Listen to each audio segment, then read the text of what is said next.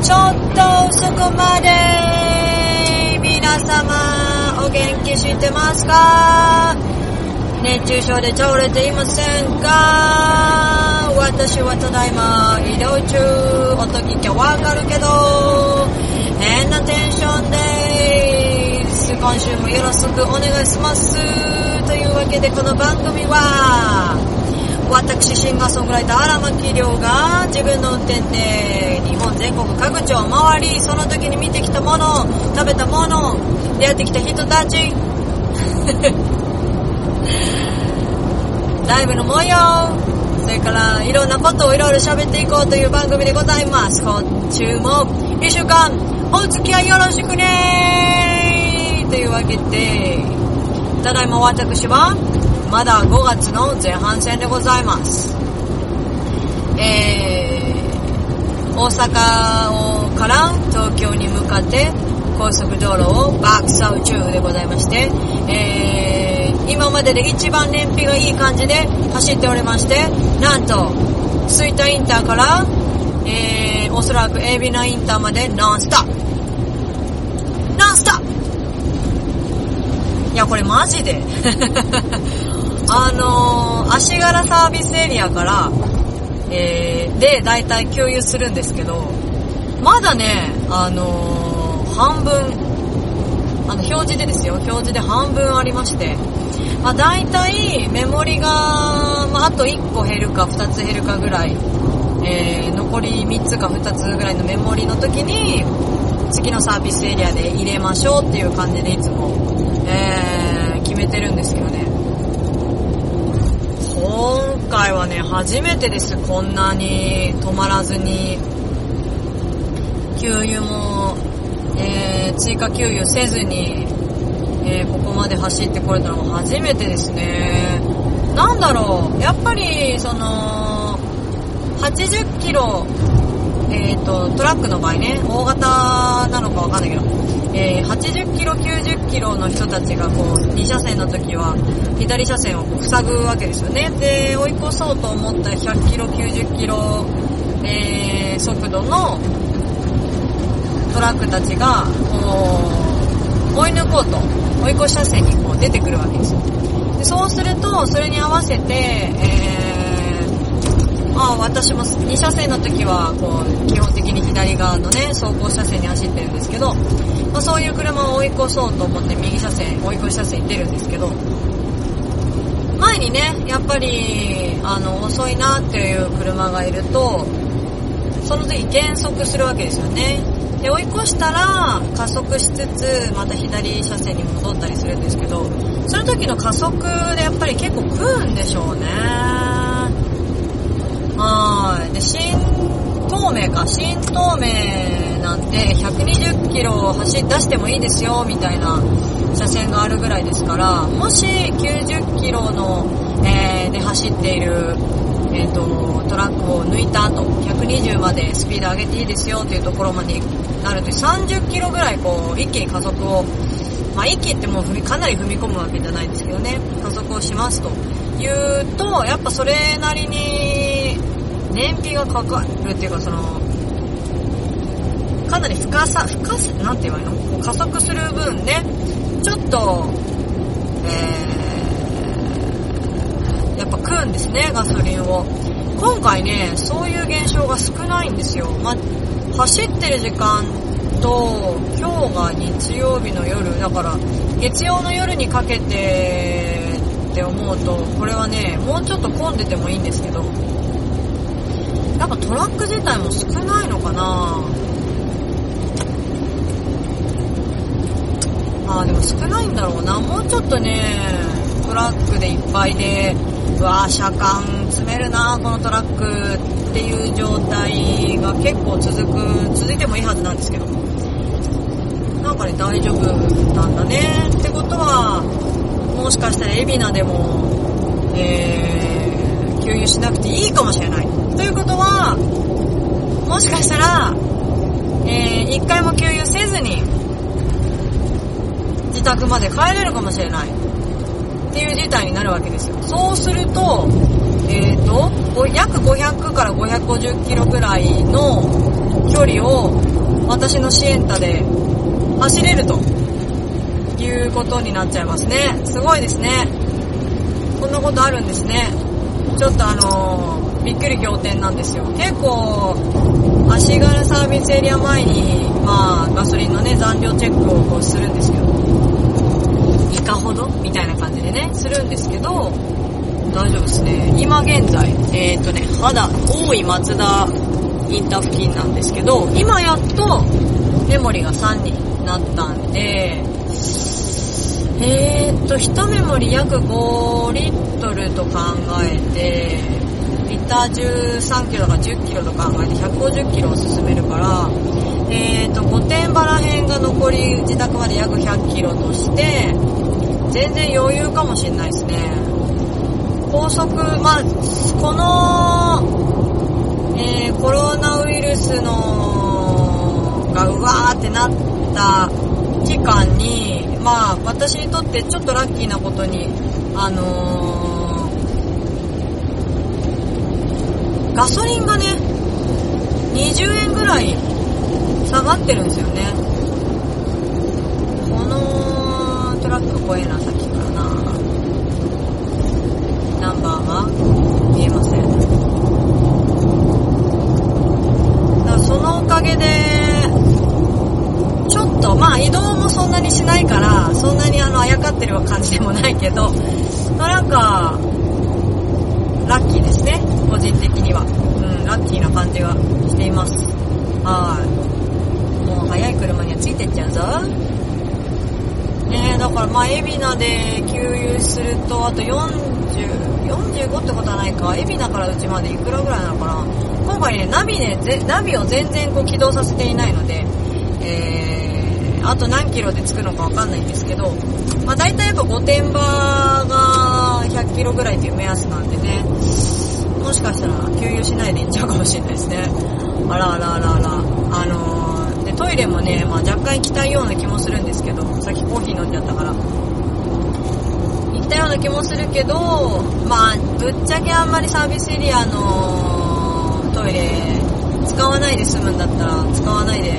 に越したことはないので、そうですね。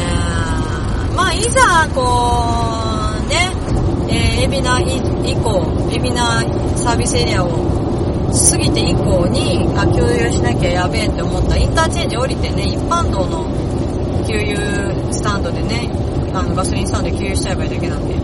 はい、なんか意外といいかもしれないですね。あ、でも中井パーキングエリアにはコンビニもあるんですね。へー。あんまもう給油でしかサービスエリアとかに寄らないので、まりパーキングエリア事情を知らない荒牧でございます。でね、5月に入ってもなお、まだね、実はタイヤがスタッドレスなんですよね。これね、早く買いに行きたいんですけど、どうするべきかなーって、まあ、考えちゃいますよね 不要不急か？みたいなところでね。で、人があんまりこういるところにいたくないしね。もし混んでたら嫌だしね。お店がね。ああまあでも外に出てればいいのか。なんか難しいね。いろんなことの判断がね。まあそんなわけで、えー、今はもう東名高速道路に入ってきているわけでして。えー皆さんどんな感じなんですか？未来の皆さんに問いかけているこの感じ。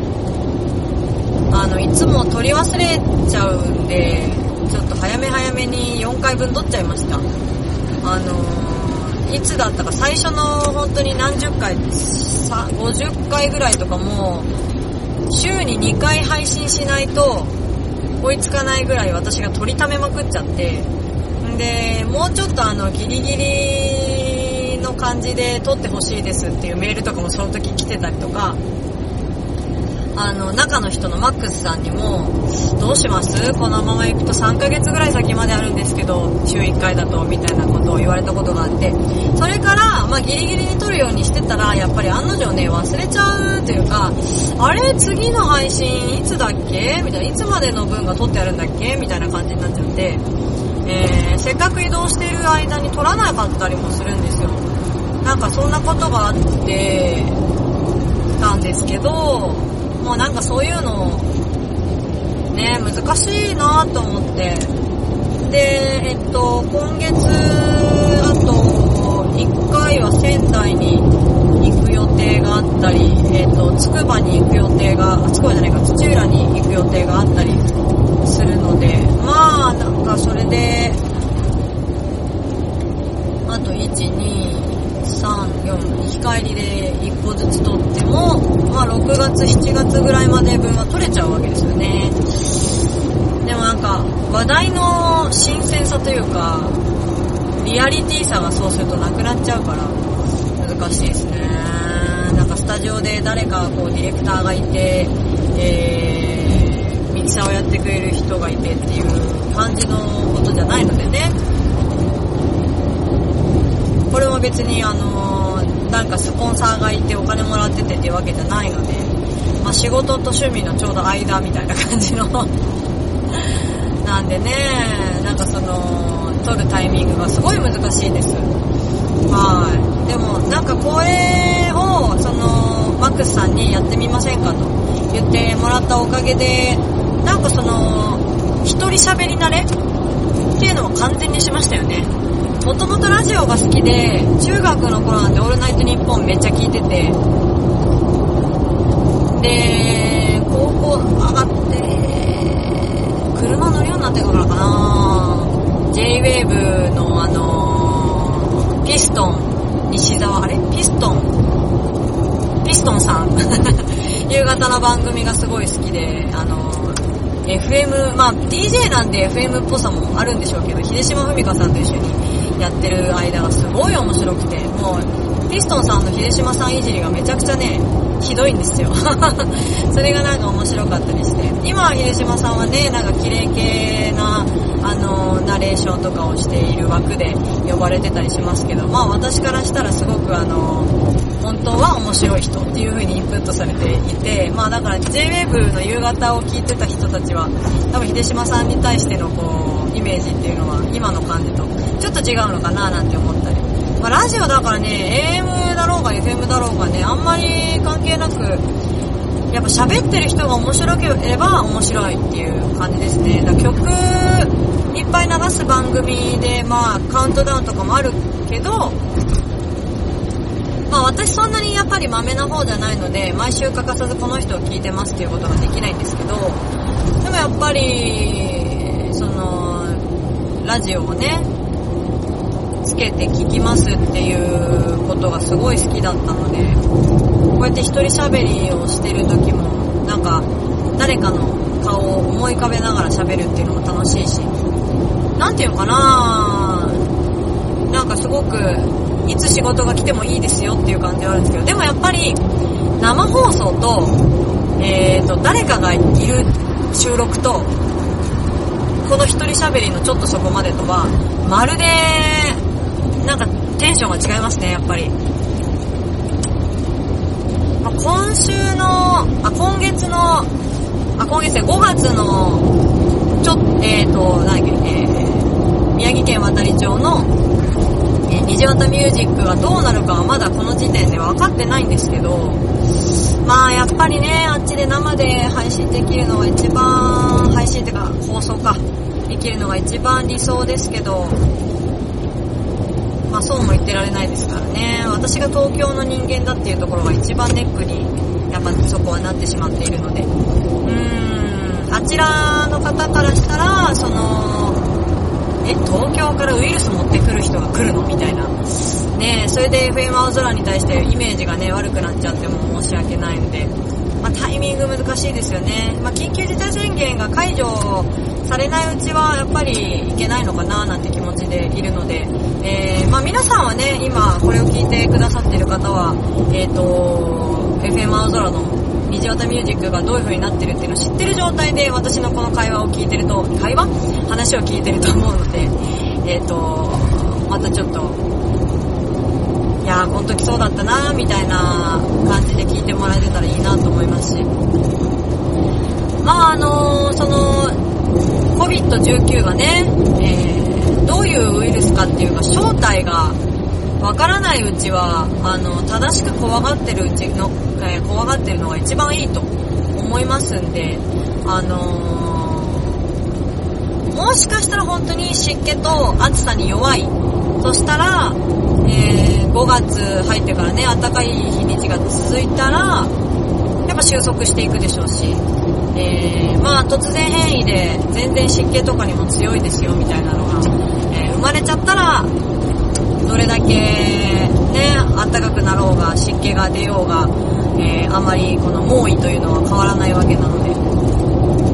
やっぱね、しかもその中国型とヨーロッパ型が、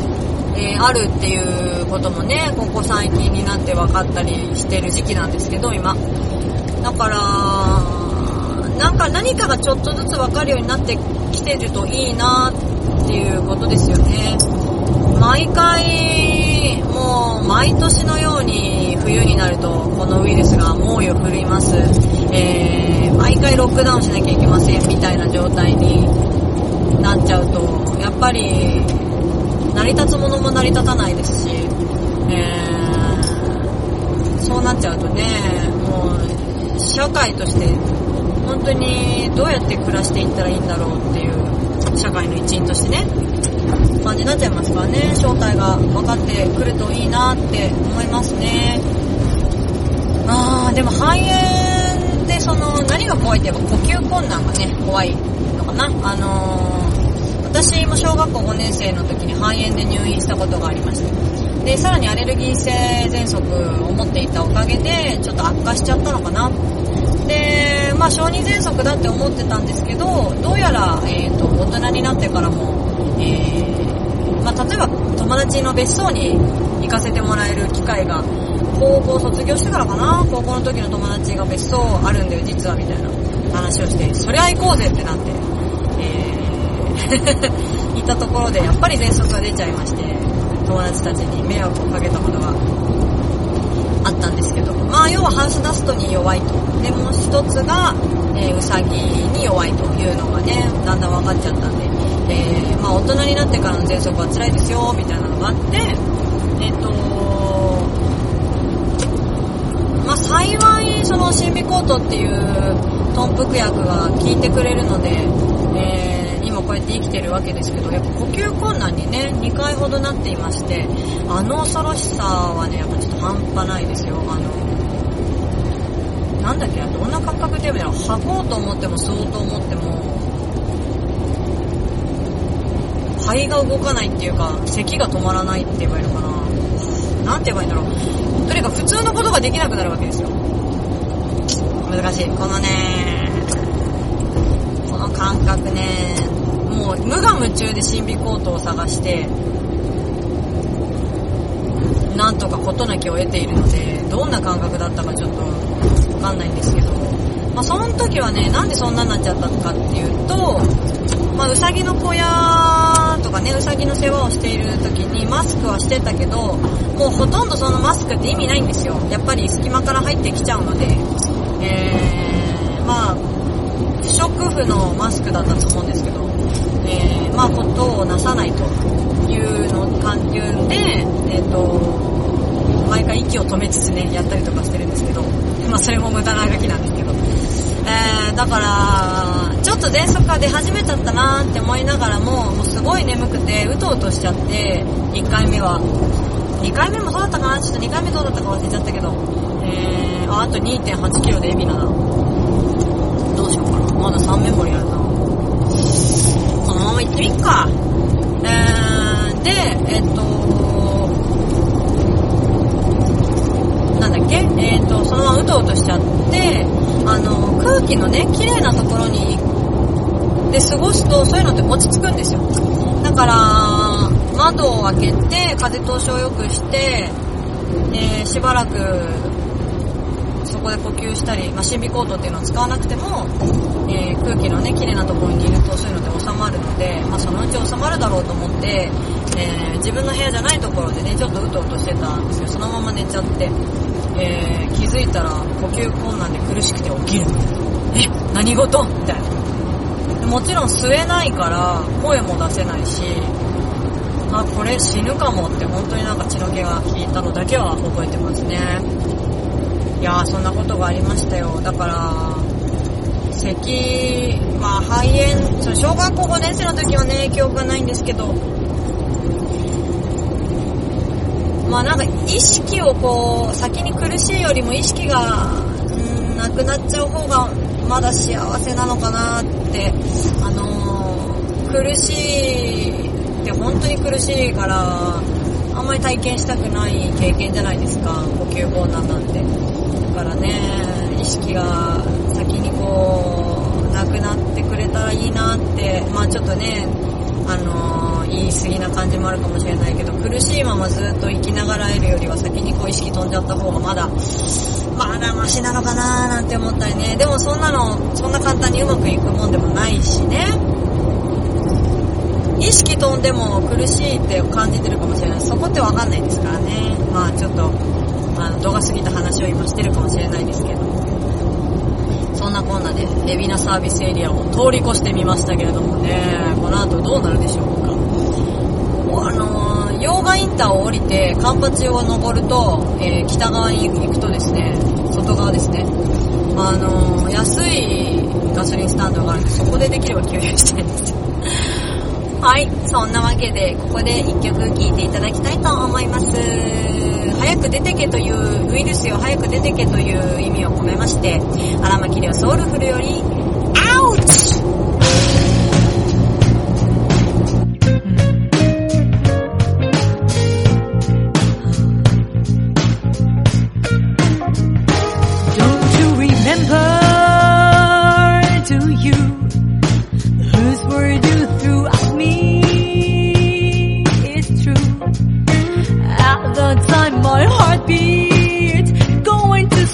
stop, and it felt like my heart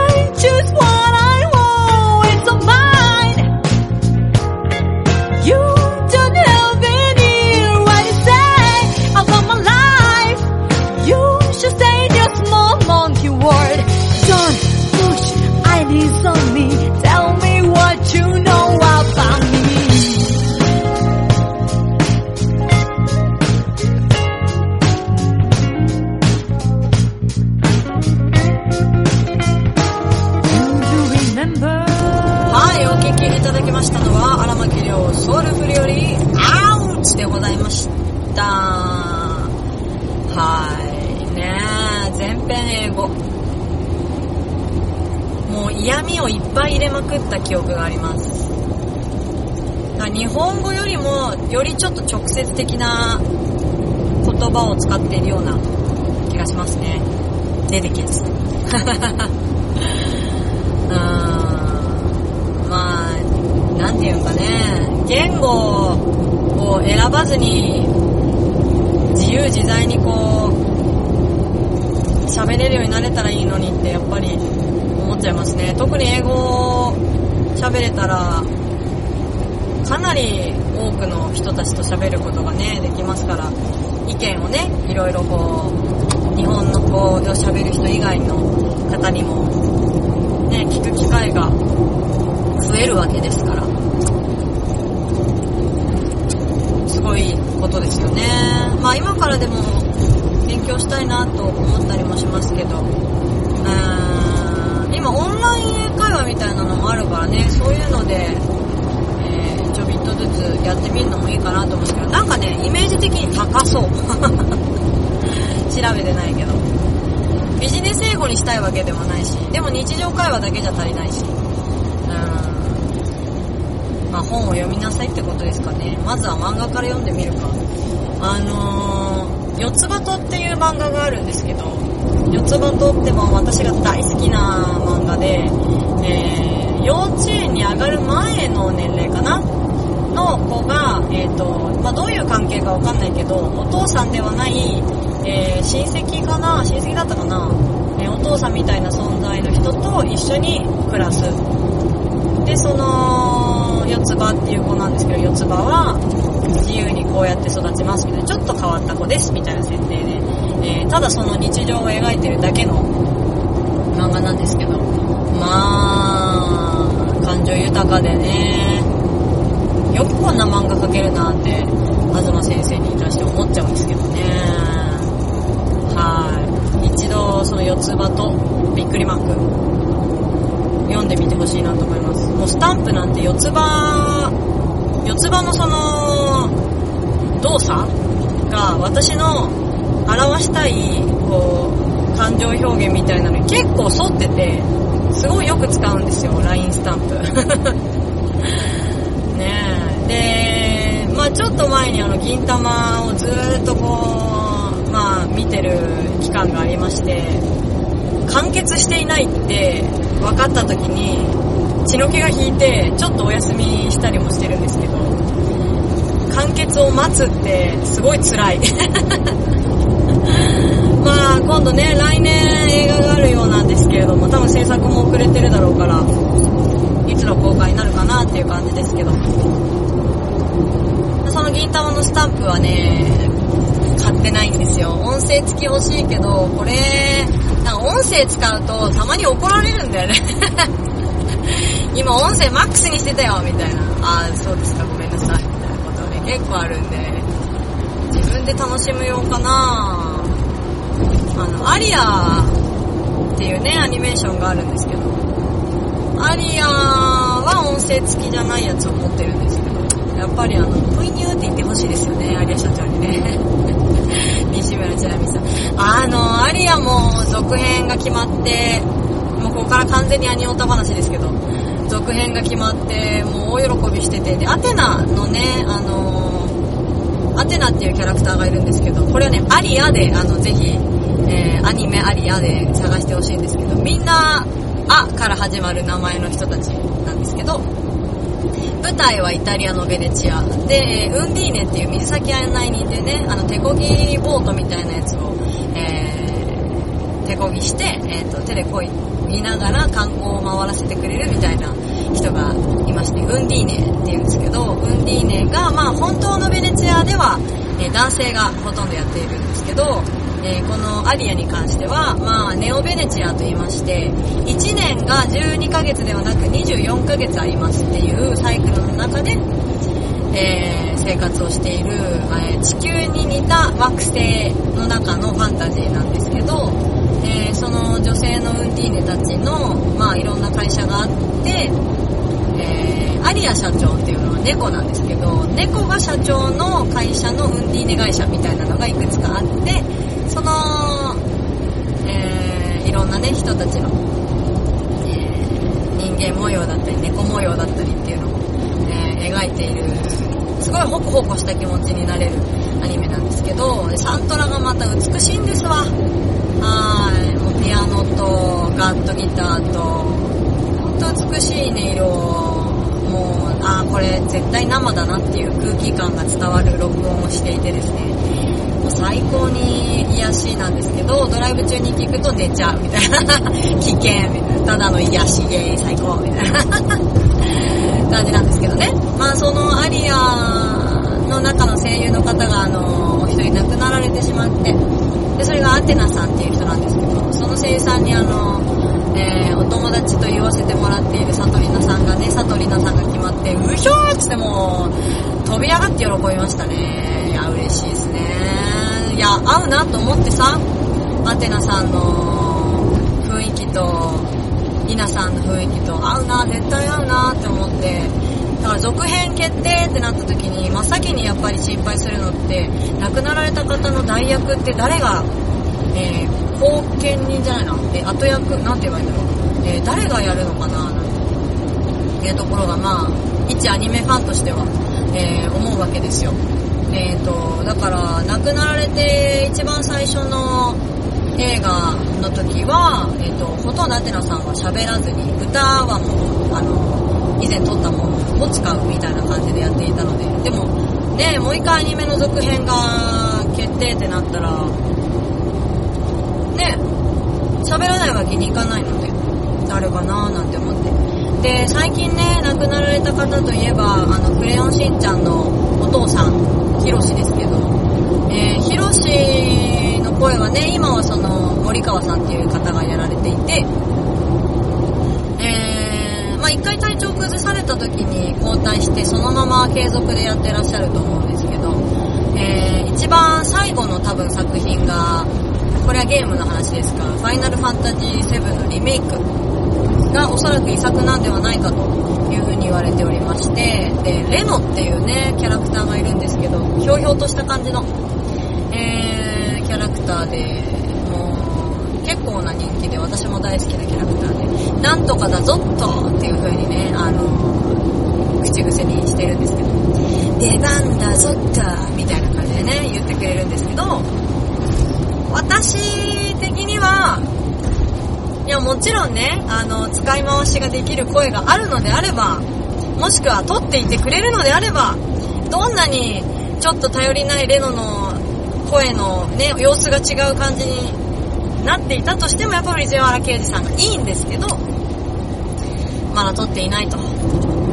いう場合には、私は平田博明さんにお願いしたいですね。完全にこれ声優オタクの話してますよ。このひろ平田博明さんは、ワンピースを見てる人はね、あのー、コックさんです。はい。あの、眉毛がくるんくるんしてるコックさんが平田博明さんなんですけど、まあ結構似てるニュアンスで、そのちょっとひょうひょうとした感じでやってくれるんじゃないかなーなんて期待をしつつ、あとはね、ちょっと心配なのは大川さんですよね、大川徹さん。やっぱり声がちょっと違いました。で、この方もご病気されて、あの、休んでたりしているので、えー、で、やっぱりね、あのー、これは生態の話ですけど、よく使えば使う人ほど、えー、使わなくなる期間が長いと、やっぱ衰えが早くなるというか、それはもうスポーツ選手と一緒なんですけど、なので、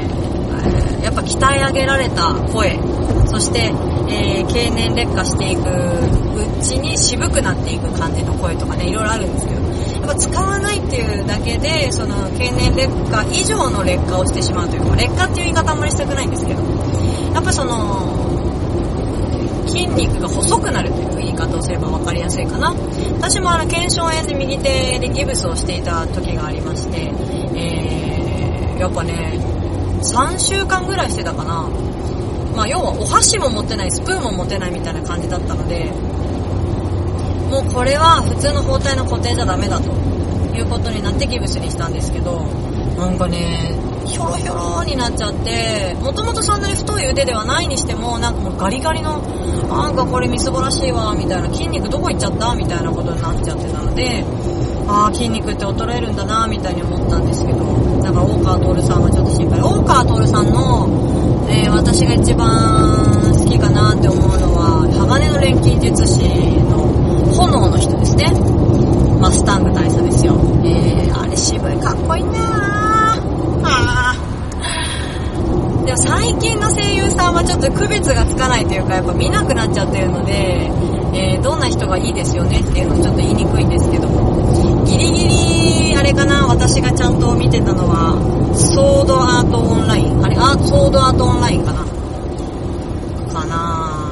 えー、松岡さんでしたっけ？あと、花江さんぐらいまではわかるかな。うん、まあだからあんまりその、最近の声優さんわからないんですけど、まあ、声優らしい声優さんが増えてきちゃって、ちょっと物足りなさを感じてはいます。はい。やっぱり、どうしても。あの、個性が面白かったのに、喋り方がみんな一緒みたいな。声は違うのに喋り方が一緒、似てるみたいなのが、やっぱちょっとつまんないなーって思っちゃうんですけどね。うーん、しかもなんだっけなまあ、声優さんのラジオをね、こう持って聞いている時に、小野坂正也さんとか言ってるんですけど、あの、やっぱりね、使い回、使い捨てされてしまっている現状があるようで、えー、持って3年みたいな。でも、そで、その3年、1年っていう話をして3年か。1年ってことはないな。3年ぐらい、もう使うに使いまくって、で、声をダメにしてポイされるみたいなことをおっしゃっていて、ああ、そっか、そういうことってあるんだって思った時は本当になんか、声もね、やっぱ消耗品なんですよ。使えば使うほど確かに鍛えられる部分はあるけど、やっぱりあの、人の体なので、えー衰えというのもありますし、オーバーヒート、えーまあ、骨で言ったら疲労骨折かな。とかね、疲労骨折とか、あと肉離れとか、っていうことがありえなくもないので、やっぱりちょっと、ね、大切に貴重な声ですよっていうと、まあ強い弱いもあるけどね、貴重貴重なんですよっていうのを分かりながら、えー確かに人気がある人気がないとかね、いろいろ事情もあるんでしょうけど、えー、なんかそういうところも含めていろいろ考えながら、えー選んでほしいななんて、まあ勝手に 願ってたりします。だって、やっぱり声って一生もんなので、はい。ね、親からもらったものではあるけれども、えーそれをどう鍛えるかによって生きるも死ぬもありますからね。はい。というわけで、えー、戻ってまいりました。結局、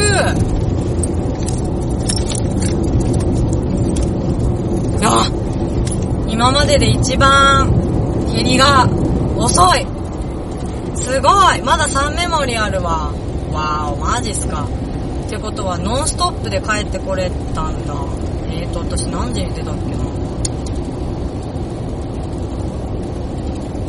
わお、ちょっと新記録かもしれません。ちょっと言葉にはできませんけれども。わおわおわおというわけで、ここで一曲聴いていただきましょうかね。えー、では、えー、ちょっとテンション上げる曲聴いていただきましょうか。荒牧亮ソウルフルより、It's Showtime!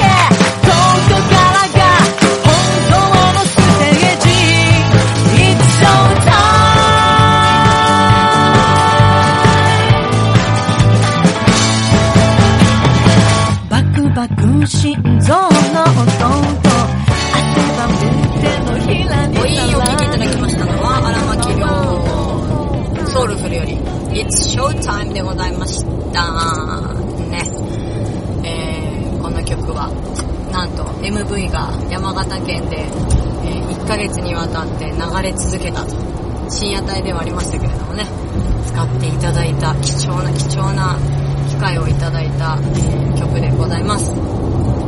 さあ、東京に着いたわけなんですけれども、雨の音がね、聞こえないんですけど、あれ前半の時は聞こえなかったか？昨日、さっきまでね、降ってたんですよ。えー静岡までは降ってたかな？降ってたんですけど、それより東側は降ってなくて、もしかしたらこの後降るのかもしれないですね。いやー、でも本当になんかあの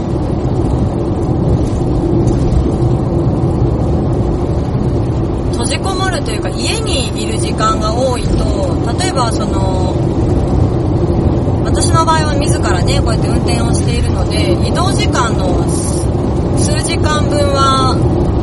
ほとんど何もできないわけですよ。でその分の時間が今お家であるわけでしてえっ、と、もちろんなんかその新しい曲を作りますっていうこととか、えー映像編集しますとか、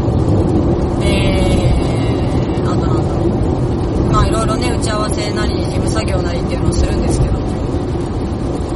その時間が増えるっていうのはなんかいいなーなんて思ったりもしております、ぶっちゃけ。えー、あ、こんだけ自分でこう、家にいる選択をすると、リラックスする時間ももちろんあるし、仕事をする時間もこんだけあるし、新しいことをする時間もこんなに増えるのか、というのが、えー正直な感想でございました。もちろんあのーね、閉じこもってなきゃいけないというか、その自粛要請みたいなね、感じではあるんですけど、まあ、そうでなくても必要最低限しか私外にあんまり出ないので、無理やり機会を作るわけですよ。縄跳びついでにランニング行きますみたいなね。縄跳びの企画はだから、案外自分にとってはすごく、えーいい、いいこと思いついたな、なんつって。一人であれをやると、ただつまんないだけなんで、えーあれをこう、動画に撮るだけ撮って、えーそのまま、ランニングに行くっていうのは、あの、着替えるのってやっぱり、着替えてなんか、ランニング用のね、に着替えて、帰ってきて、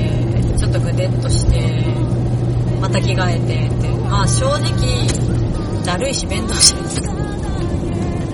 だけど、動画を撮ってみんなに見てもらうっていうことを設定すると、やっぱね、なんか、あ、ちょっとじゃあ頑張ろうかな？みたいな気持ちになるわけですよ。あ、わあ、誰もいな。い。なのでなんかいい企画を思いついたなーなんて思ったりしております。あー、すごいわ。本当にいないわ。日曜日の夜。えー、全然いません。すごいことですよ、これは。わーおですね。これはわーおですね。やっぱみんな、ちゃんと家に閉じこもってるんですよ。これをさ、ちょっとぐらい褒めてくれたっていいよね。本当に。ちょっとぐらいさ、のお金くれよみたいな。よく頑張ったねお金くれよみたいに思っちゃうな何？申請がすげえ難しいだと？しかも役所に郵送だと？役所の人はじゃあ出勤しなきゃいけねえじゃねえかみたいなね。うん。これ税金ね、税金の使い方が下手くそですね。本当にどんだけお前ら乗る前に使ってんねんみたいに思わなくもないですけどね。はい。まあまあまあ、この愚痴は置いといて。ではエンディングに行きましょうか。エンディングに行く前に給油のポイントになるかもしれないですけど。えー、荒牧なのちょっとそこまででは皆様からのメールを募集しております。えー、皆様の身の回りで起きたこととか、えー、あとはお住まいの地域のいろんな出来事、それから、こんなスポットに行ってみては？みたいなのとか、えー、何でも結構ですので、えーぜひ、荒牧亮のちょっとそこまで宛てにお送りください。メールアドレスは、ラジオアットマーク、りょうあらまき .com、radio アットマーク、りょうあらまき .com です。えー、そして、荒牧亮のインフォメーションは、荒牧亮で検索していただけますと、ホームページ、ツイッターなどなど出てきますので、フォローの方よろしくお願いいたします。YouTube もお願いしますね。えー、YouTube の映像、見漁っても面白いことないかもしれないけど、てかハンドルの前にテレビ置いちゃダメだろ、トラック。何やってんだよ。危ねえな、あの運転手。絶対脇見で事故るやん。えー、ホームページは http コロンスラッシュスラッシュ www. りょうあらまき .com radio からちゃうちゃうちゃうりょうあらまき .com です。入れるは全部 R で大丈夫ですよ。りょうあらまき .com そして、あらまきりょうで検索していただきますと、ツイッター、ブログ、ホームページはもちろん、えー、いろいろ出てきます。そして YouTube で荒牧亮で検索していただけたら大変嬉しく思います。チャンネル登録よろしくお願いします。というわけで、えー、給油場所に着きましたけど、安い！え？リッター112円。わーい、マジですか。ありがてー。では、あともう本当にちょびっとでお家に着く感じではありますけれども、えー、皆様ね、えー、元気な姿で、この時期になったら会えているんじゃないかなということを期待しつつ、えー、また来週の配信も楽しみにしておいてもらえたらなと思います。というわけで、シンガーソングライターの荒牧亮でした。あれもう2曲聴いてましたよね。大丈夫だよね。なんかあまりにもスムーズにことを運びさせ、運ば、運ばせすぎちゃったかなと思ってドキドキしてるんですけど、大丈夫だよね。では、あと、数、もう10キロもないかもしれない。でございます。ちょっとそこまで行ってきます。今週もお聴きいただきまして、ありがとうございました。あらまきよりさん、またね。